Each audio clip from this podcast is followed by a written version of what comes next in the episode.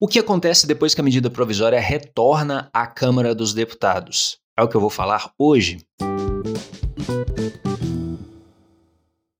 Nos episódios anteriores, eu falei da medida provisória até que ela chegasse ao Senado. Do Senado, a medida provisória retorna à Câmara dos Deputados. Bom, vai retornar à Câmara dos Deputados a medida provisória ou um projeto de lei de conversão. O que tiver sido alterado pelo Senado será reanalisado, será avaliado na Câmara dos Deputados. Portanto, as alterações promovidas pelo Senado é que serão acatadas ou rejeitadas pela Câmara dos Deputados.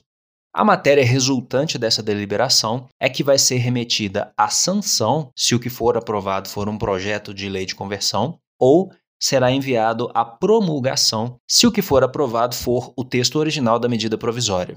No caso, então, de aprovação da medida provisória, a matéria é promulgada e convertida em lei ordinária pelo presidente da mesa do Congresso Nacional, não estando sujeito à sanção ou veto neste caso.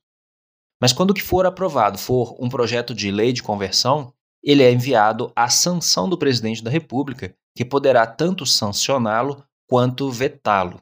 Caberá ao Congresso Nacional deliberar sobre eventual veto e assim concluir o processo de tramitação.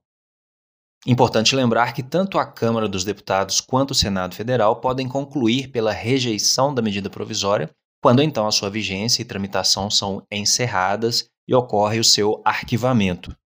Se houver aprovação do projeto de lei de conversão, se houver rejeição ou perda de eficácia de uma medida provisória, o Congresso Nacional tem que disciplinar, através do que se chama decreto legislativo, as relações jurídicas decorrentes desta confusão aí, né? No entanto, se esse decreto não for publicado nos próximos 60 dias, as relações jurídicas constituídas durante este período conservam-se regidas pela medida provisória. Finalmente, eu lembro que, aprovado um projeto de lei de conversão, a medida provisória mantém-se integralmente em vigor até que esse projeto seja sancionado ou vetado.